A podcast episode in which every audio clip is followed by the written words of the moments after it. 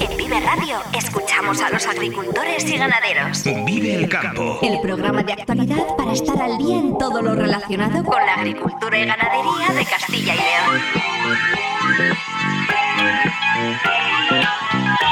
Vive el campo con Jaime Sánchez Cuellar.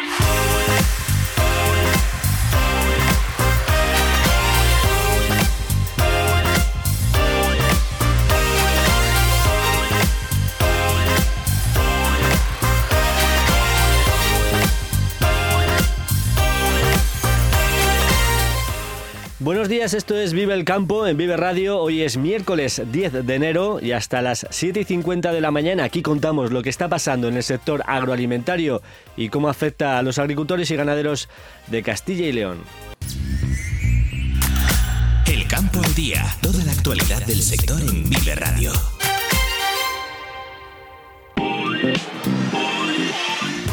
Posibles movilizaciones del campo en los próximos meses. Asaja plantea que el sector salga a la calle cuando acabe el invierno porque los agricultores y ganaderos están hartos por la baja rentabilidad.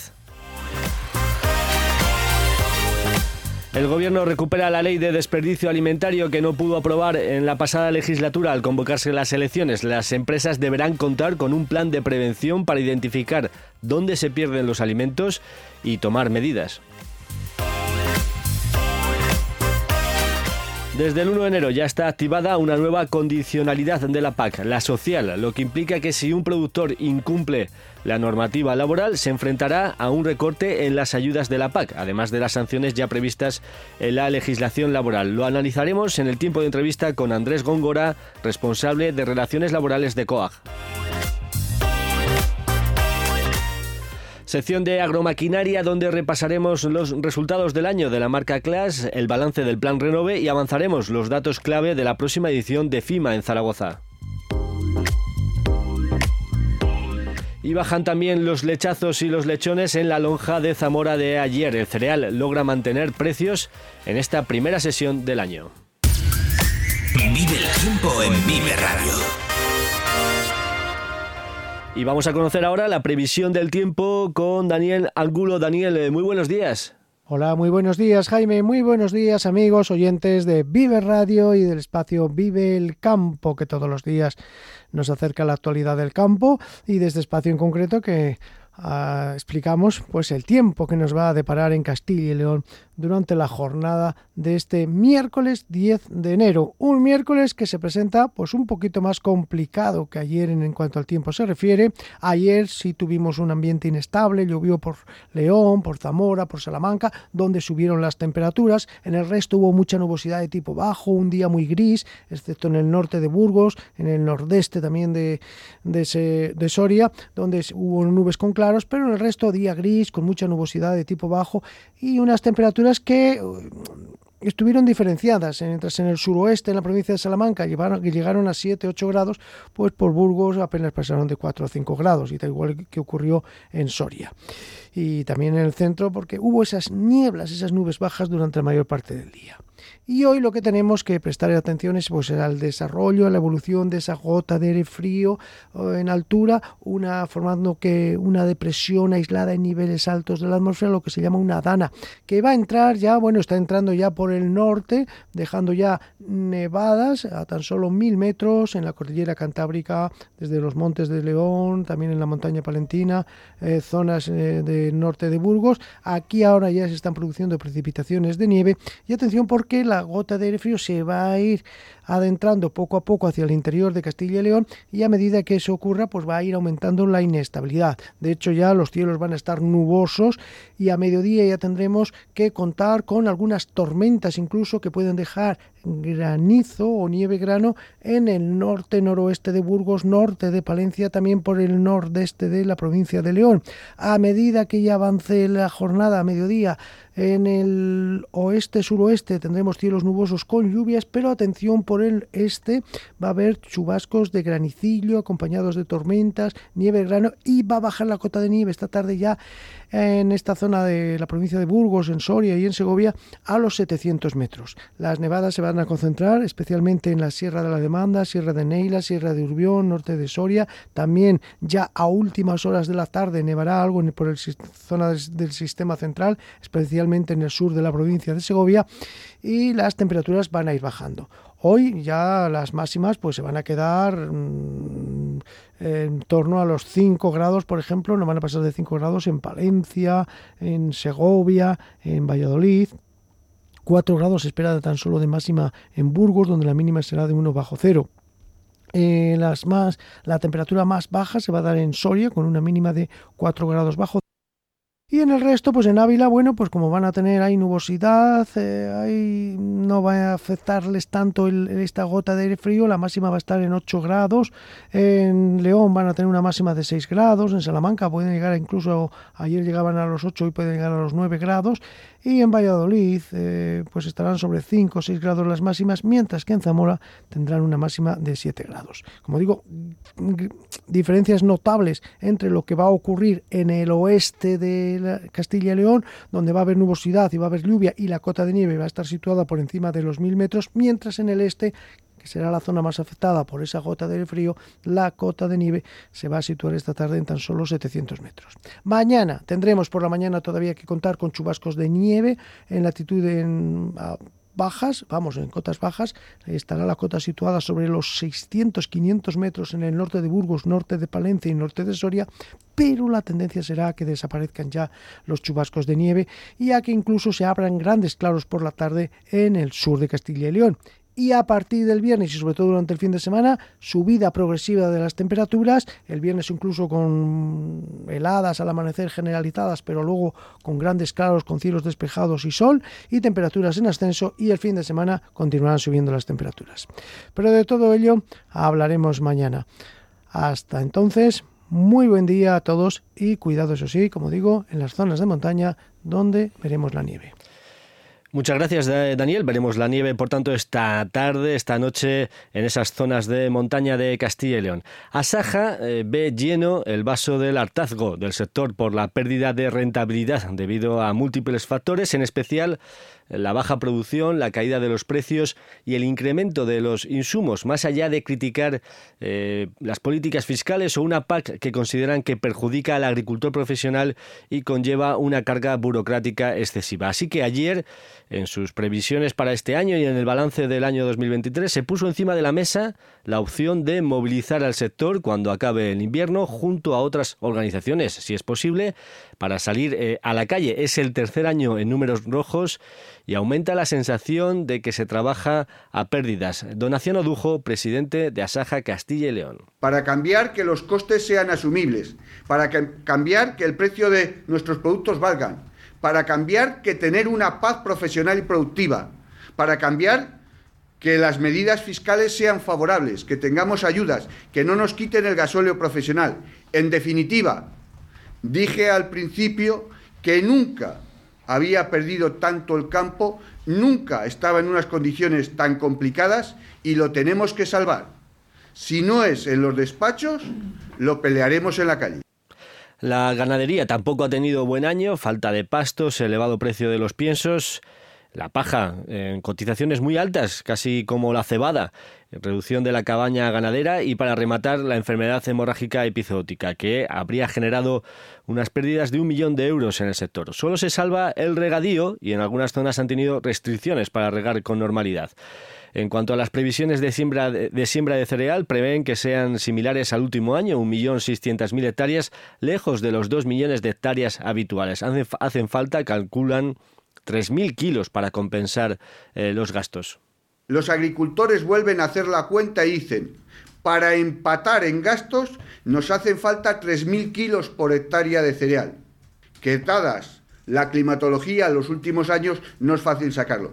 Por eso, los agricultores no vamos a llegar a los 2 millones de hectáreas que sembraba Castilla y León, nos quedaremos en cifras similares a las del año pasado y esas hectáreas pues irán a cultivos con menos coste, forrajes, girasol o barbecho.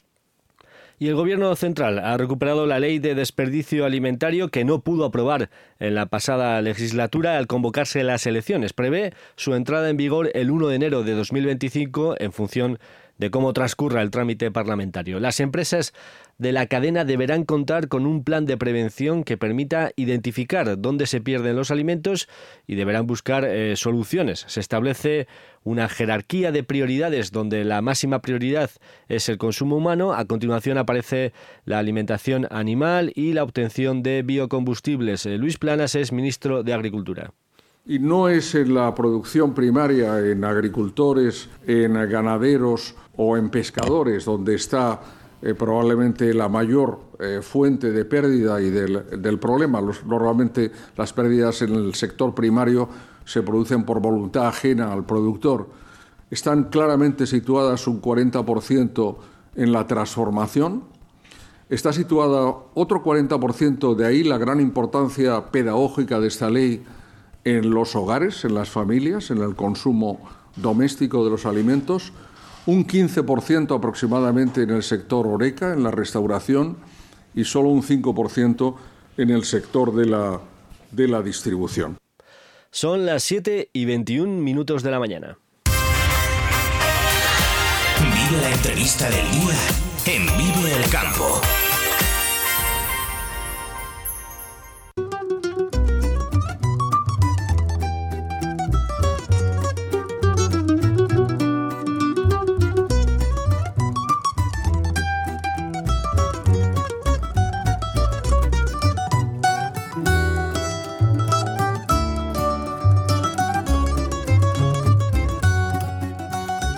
España ha empezado a aplicar en este 2024 la condicionalidad social de la PAC y esto significa eh, que los productores que incumplan las normas laborales en sus explotaciones serán penalizados con un recorte en las ayudas de la PAC, además de las sanciones ya previstas en la legislación laboral. Vamos a conocer los detalles de este cambio y las posibles consecuencias que tienen para agricultores y ganaderos con la ayuda de Andrés Góngora, responsable de Relaciones Laborales de la Organización Agraria COAG. Andrés, eh, muy buenos días. Hola, buenos días. ¿Qué tal? ¿Cómo estáis? Cometer infracciones laborales implicará también a partir de este año un recorte en las ayudas de la PAC. ¿De qué infracciones laborales estamos hablando? Bueno, eh, sí, efectivamente, la, la, PAC ya se le aplica la condicionalidad social, no solamente a España, sino a toda a toda la Unión Europea. Se empezaba en este año 2024, después de la última renovación de la PAC, y es la primera vez que, hablamos de la condicionalidad social. Eh, por lo tanto, no tenemos toda la información. Creo que se ha precipitado y, nos hubiera gustado que a finales de 2023 esto hubiera estado más claro, ¿eh? porque nos falta por conocer muchísimos detalles de cómo se va a aplicar. En principio, lo que sabemos hasta ahora eh, es que mm, se, van a cruzar datos entre la seguridad social o la inspección de trabajo con, el FEGA y que si algún agricultor comete alguna infracción que tenga que ver con el ámbito laboral, eh, va a tener una consecuencia en su, en su cobro, en el cobro de, de la PAC, unas consecuencias que van a ir determinadas en un reglamento que aún no está cerrado. Sabemos que hay unos porcentajes que incluso se puede llegar a perder el 100% de la PAC, si, estuviéramos hablando de una infracción grave, pero en principio no conocemos el detalle. ¿Qué se va a hacer? Se va, a, como he dicho, a intercambiar información de los expedientes que, que estén cerrados con infracciones laborales. Las infracciones laborales pueden ir pues desde un, el, no tener la prevención de riesgos laborales de tus trabajadores hechos o que la explotación no cuente con la prevención de riesgos laborales o que tengas una contratación irregular, bien sea por la falta de alta de, los trabajadores o bien sea porque directamente los trabajadores que tengas en tu explotación no estén regularizados, no tengan papeles, ¿no? Como, como se dice vulgarmente, ¿no? Eh, eso tiene una serie de infracciones que, que son diferentes dependiendo del tipo de, gravedad que puedan tener y el Ministerio tendrá que determinar, o el FEGA tendrá que determinar qué porcentaje de ayuda se pierde. Del mismo modo que también se va a tener en cuenta si se ha, si, si se ha hecho en varias ocasiones, si, si ha habido una, una situación que venga reiterada en el tiempo. ¿no? Pero nos falta por definir quizás lo más importante, ¿no? Hay dos aspectos que son los más importantes. Por un lado es qué porcentaje de reducción pueden tener esos expedientes, dependiendo de la gravedad. Y también, y en principio este año parece que no se va a hacer, si el propio, las comunidades autónomas o las autoridades en materia de agricultura van a exigir alguna documentación cuando eh, tengamos que hacer la PAC. La PAC se va a empezar a hacer, si no pasa nada, a partir del mes de marzo, como que se abra el nuevo periodo de la PAC, y aún no conocemos si hay que subir o colgar alguna documentación adicional. En principio, hasta ahora no. O por lo menos para este periodo parece ser que no se va a exigir, pues no sé, entregar las nóminas o entregar la, los TCs de los trabajadores, ¿no? Eh, pero sí que sí, eh, eso parece que eh, eso sí que está confirmado y es que el cruce de datos sí que se va a dar, ¿no? Podría implicar nueva carga de burocracia si, si, se exigiese la entrega de nuevos papeles o, documentación para conocer si se está cumpliendo de forma correcta la legislación laboral. Claro, eso el, el temor ya de por sí en una PAC eh, que para cumplir la condicionalidad, la, tradicional, ya era de por sí bastante compleja, con un cuaderno de explotación electrónico que tampoco acaba de, salir y que veremos a ver qué, trabas nos no acarrea, esto puede suponer pues una traba más, ¿no? Entendemos que para este año no está preparado el sistema como para exigir esta parte, la parte laboral de, las explotaciones y que simplemente se va a quedar en eso, eh, en, en ese cruce de datos. Eh, pero bueno, el camino está hecho, ¿no? Y de hecho, lo que se indicaba en, los, reglamentos de la Unión Europea es que los Estados miembros sí que pueden exigir esa información. No, no creemos desde COAS que para este año estemos en condiciones de, poder aumentar la burocracia. Ya de por sí, eh, este último proceso de solicitud de la PAC ha sido extremadamente complejo. De hecho, a día de hoy se siguen presentando alegaciones y se siguen exigiendo documentación del anterior periodo de solicitudes, ¿no? Pero bueno, hay que estar pendientes, ¿no? Esto viene para quedarse, es algo que está incluido en la PAC. Los agricultores creo que estamos ahí haciendo las cosas bastante bien. El agricultor que contratamos, trabajadores, eh, bueno, tenemos la documentación más o menos en regla pero exigir más documentación va a ser complejo. Y luego está el otro aspecto que no está, pero que podrá venir, que es la subcontratación de, las tareas agrícolas. ¿no? La, la, PAC también habla no solamente de los trabajadores que el agricultor o el ganadero pueda tener contratados de forma directa en su explotación, sino la subcontratación con empresas de servicios que se pueda tener, que cada vez más habitual sobre todo en determinados sectores, estoy refiriendo pues, a, cosechar o a las labores de poda o recolección, que cada vez se subcontratan más con empresas de servicios y ahí también puede llegar la condicionalidad social, ¿no? En esta primera etapa no, pero seguramente llegará. Claro, porque estoy pensando en un posible ejemplo de lo que mencionas, esas cuadrillas que van, por ejemplo, a podar o a coger eh, una cosecha, que normalmente además eh, cada día pueden haber, puede haber cambios en los integrantes de esa cuadrilla, el agricultor eh, debe comprobar cada día que esas personas, por ejemplo, tienen todos los papeles en regla. Pues es un tema complicado. Sí, ¿no? Porque y, motivo de queja habitual. Como tal y como marca la legislación española, que en esta materia es infinita, ¿eh?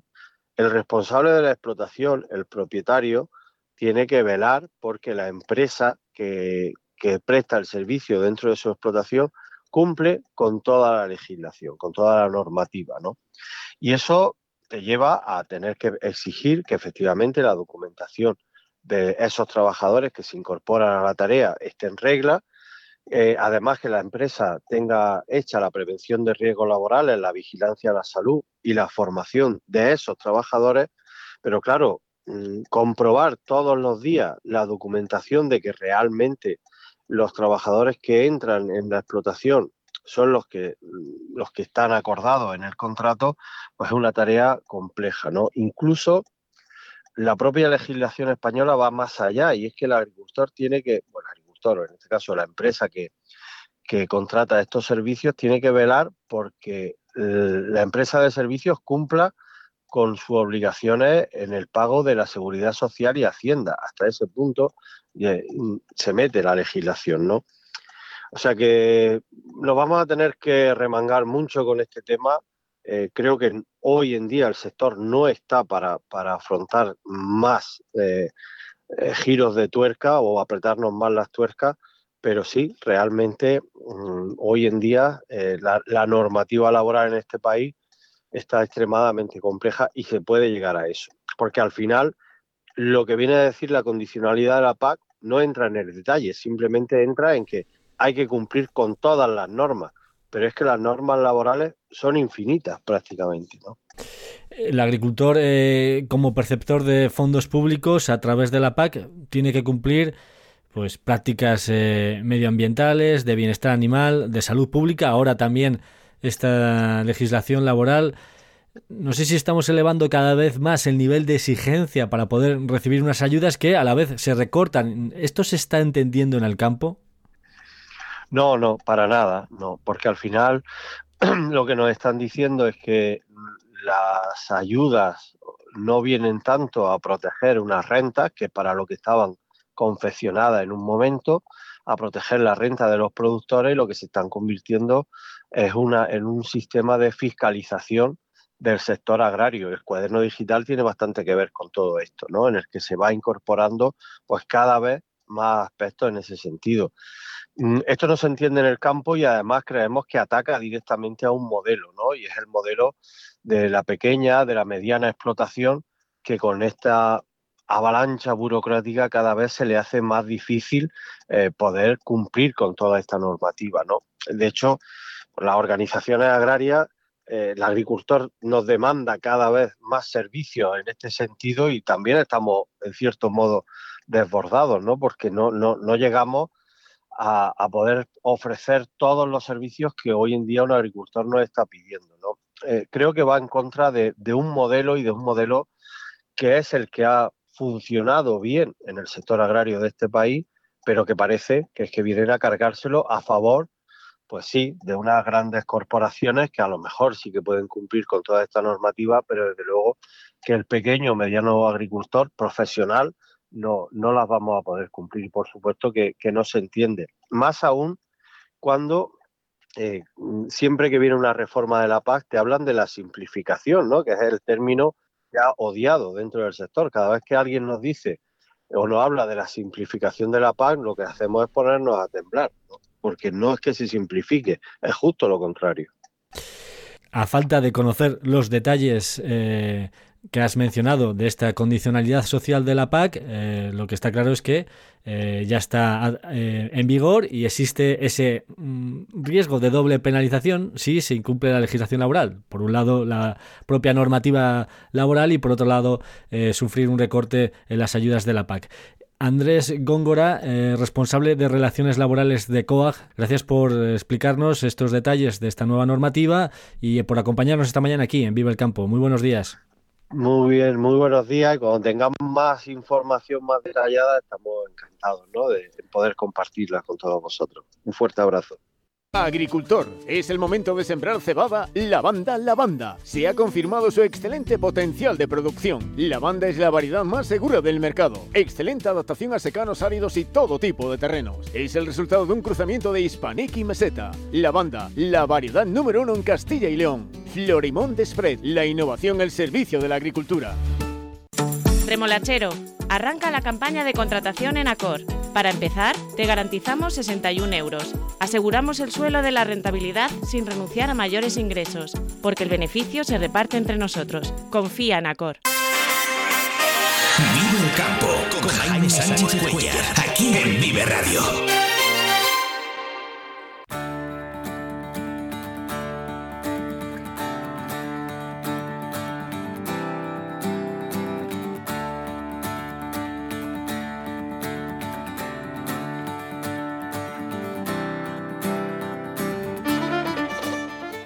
Hablamos ahora de las novedades que se producen en el sector de la maquinaria agrícola, la sección que tenemos los miércoles aquí en Vive el Campo y que nos trae cada semana Daniel González de agromaquinaria.es y agriocasión.com. Daniel, muy buenos días.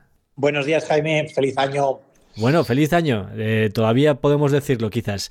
Vamos a hablar de bueno de los resultados de, económicos del año 2023 de una importante marca, de Clash, también del balance del plan renove de maquinaria que Castilla y León ha tenido un protagonismo especial y eh, en tercer lugar de la feria más importante que tenemos en España que la tenemos ya a la vuelta de la esquina. Si te parece empezamos por eh, los resultados de Clash que bueno los califican como muy exitosos ¿no?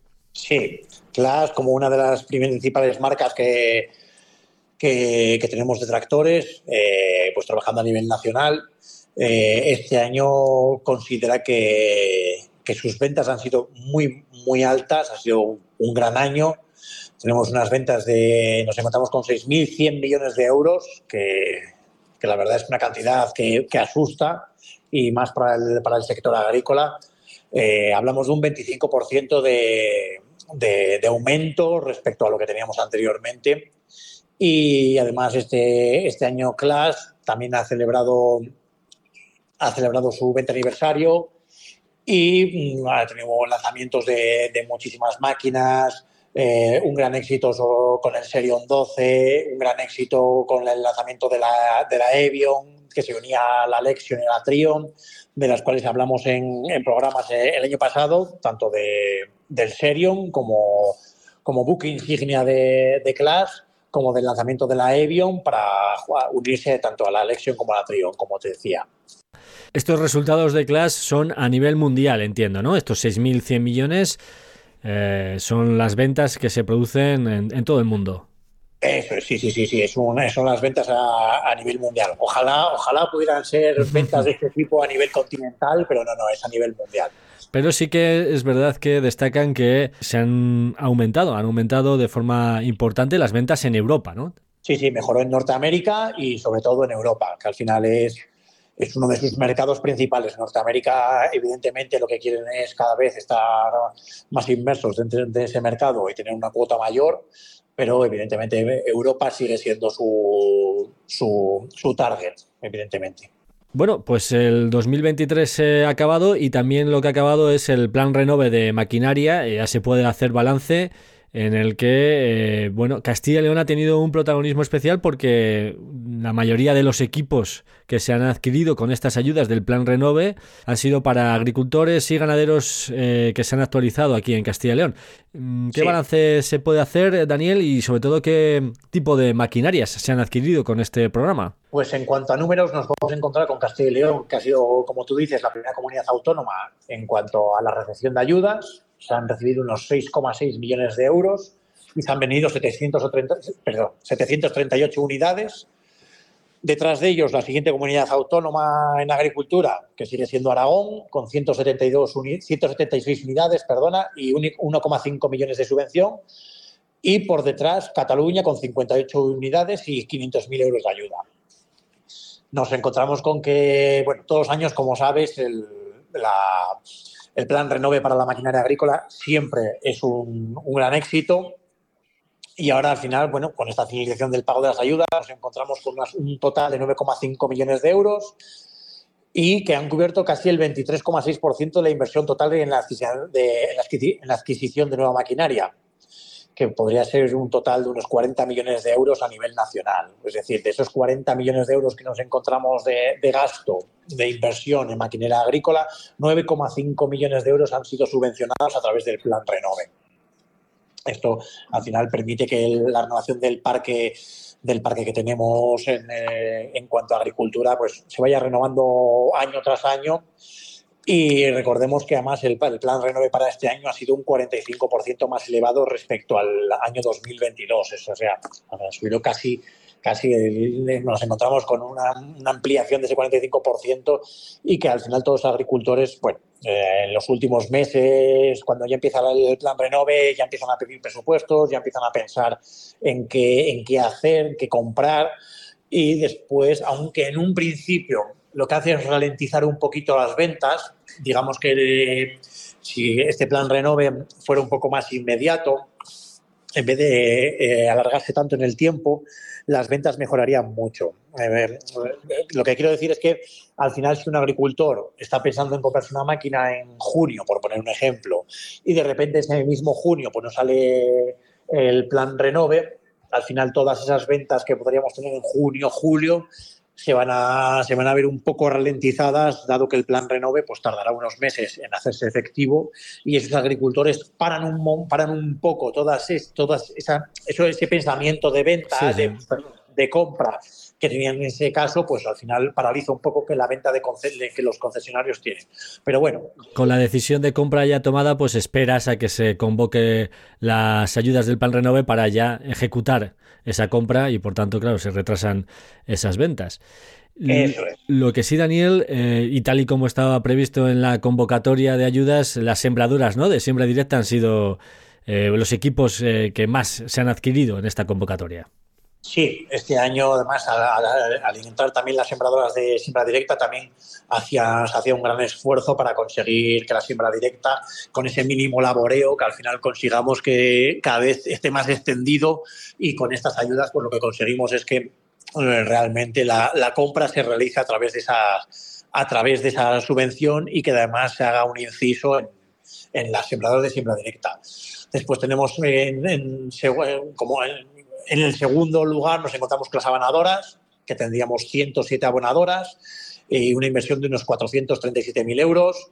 Eh, accesorios para, para, distribución localizada de purines, que al final sigue estando también dentro de lo que son abonadoras o las cisternas eh, para abonar, cosechadoras de cereales, trituradoras de residuos vegetales, esparcidores de, de purines con distribución localizada eh, aparte de sus accesorios, equipo de, aplicación de productos fitosanitarios y, tractores. En este caso, tractores, hemos llegado a la no desdeñada, no cifra de 48 tractores, que harían un total de 536.000 euros. Estos datos que damos de 536.000 euros, hablamos de la parte subvencionada, ¿vale? Lo que ayuda, no el total de lo que vale esos equipos, que es bastante más elevado, pero sí esa parte que encontramos de ayuda. Al final, la suma son esos 1.083 equipos y los 9 millones y medio de euros de ayudas. Y ya tenemos aquí, Daniel, tenemos ya la vuelta de la esquina, FIMA 2024, que se presenta, bueno, pues eh, con grandes cifras. Eh, será del 13 al 17 de febrero. ¿Con qué novedades, eh, Daniel? Eso es, pues del 13 al 17 de febrero, casi, bueno, prácticamente la recta final, nos queda, nos queda un mes para estar allí. Estaremos presentes como todo, como cada dos años, porque eh, CIMA se celebra cada dos años, entonces cada dos años nosotros estamos presentes en la, en la feria, viendo las novedades, viendo, viendo todo lo que se expone, viendo a clientes, viendo amigos, porque al final CIMA, aparte de, de ser una, una, feria del sector agrícola, nosotros también la utilizamos para, para volver a tener un reencuentro con todos aquellos clientes y amigos que no vemos a lo mejor un año o dos años, poder encontrarnos con ellos. Y bueno, pues al final CIMA tendrá como, como siempre eh, pues sus 10 pabellones. Eh, en algunos casos ha sido 11 pabellones, aunque el último pabellón no se llenaba completamente. Tenemos 100.000 metros cuadrados de exposición y vamos a encontrarnos pues eh, tanto premios, pues algunos, como el Tractor de Year, que se celebra también en CIMA, posiblemente se celebre este año también ahí, sea la entrega de, de premios, eh, ponencias, todo tipo de, concursos y novedades técnicas. Y después, como siempre, pues como hemos hablado últimamente en todas las ferias, vamos a encontrar pues, pues proyectos de investigación, eh, proyectos en los que están la eh, una participación conjunta con universidades, centros de formación, clústeres. Entonces, al final, lo que vamos a encontrar es no solo un espacio en el que vamos a ver maquinaria y no solo maquinaria, vamos a ver también novedades técnicas para, el sector agrícola y tecnológicas, como mejoran los autoguiados, cómo encontramos aplicaciones, cuadernos, cuadernos de campo, nos vamos a encontrar de todo y allí podemos encontrar, eh, pues lo que vamos a hacerlo es encontrarlo en un mismo sitio, encontrarnos con todo y en un, en un día o un par de días eh, que los agricultores tienen un sitio también de reencuentro. Del 13 al 17 de febrero, en prácticamente un mes, eh, FIMA 2024 en Zaragoza, casi 1.300 empresas, así que todas las novedades del sector de la maquinaria pues se van a presentar en esta feria y las contaremos aquí en Vive el Campo. Daniel González de agromaquinaria.es y agriocasión.com, muchas gracias de nuevo por regresar a, nuestros micrófonos. Nos vemos, nos escuchamos la próxima semana. Muchas gracias, hasta luego.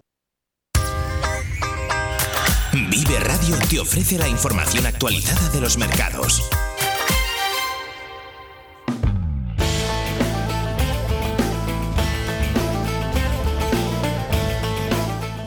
En la sesión de la lonja de Zamora de ayer también se registró una caída de los lechazos de 15 céntimos por kilo y de los tostones con 2 euros menos por unidad. En el resto de porcino, repetición de precios, al igual que ocurre en los cereales, todos ellos logran mantener su cotización. El trigo se encuentra en Zamora a 228 euros la tonelada.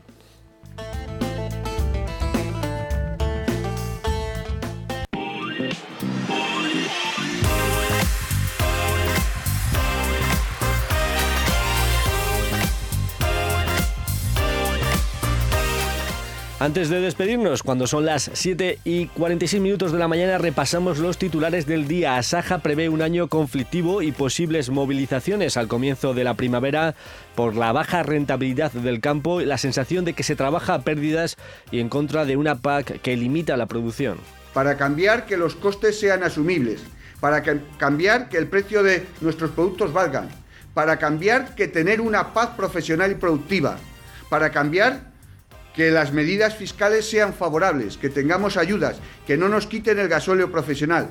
En definitiva, dije al principio que nunca había perdido tanto el campo, nunca estaba en unas condiciones tan complicadas y lo tenemos que salvar. Si no es en los despachos, lo pelearemos en la calle. Ya está vigente la condicionalidad social de la PAC, que implica que si un productor incumple la normativa laboral, se enfrentará a un recorte en las ayudas de la PAC, además de las sanciones ya previstas en la legislación laboral. Esto no se entiende en el campo y además creemos que ataca directamente a un modelo, ¿no? Y es el modelo de la pequeña, de la mediana explotación, que con esta avalancha burocrática cada vez se le hace más difícil eh, poder cumplir con toda esta normativa, ¿no?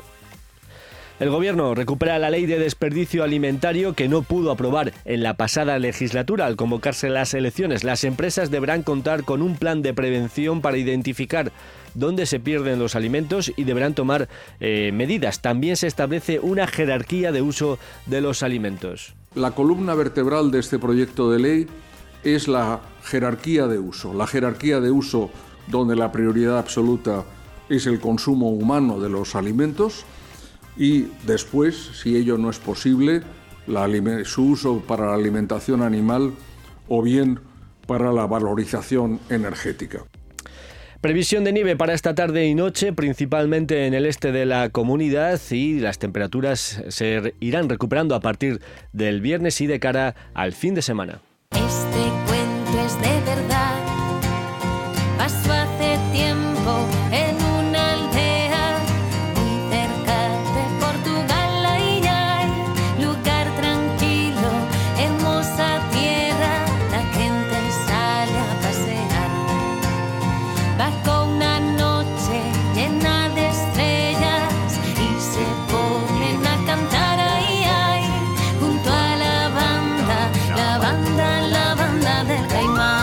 Hasta aquí el programa Vive el Campo, la cita diaria con la actualidad del sector agroalimentario en Vive Radio. Si has estado a gusto, regresamos mañana puntuales a las 7 y 10 de la mañana. Un saludo de Ángel de Jesús en el control técnico y de quien nos habla Jaime Sánchez Cuellar. Ahora, aquí en un minuto, servicios informativos. Feliz jornada a todos los que vais a disfrutar hoy del campo. Muy buenos días.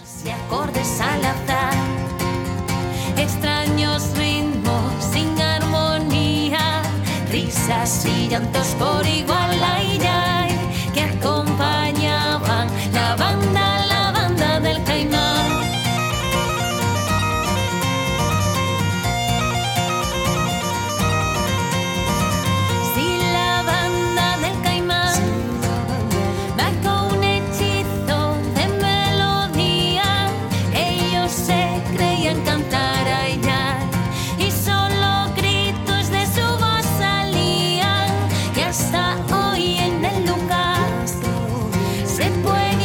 Agricultor, es el momento de sembrar cebada Lavanda Lavanda. Se ha confirmado su excelente potencial de producción. Lavanda es la variedad más segura del mercado. Excelente adaptación a secanos áridos y todo tipo de terrenos. Es el resultado de un cruzamiento de Hispanic y Meseta. Lavanda, la variedad número uno en Castilla y León. Florimón de Spread, la innovación al servicio de la agricultura.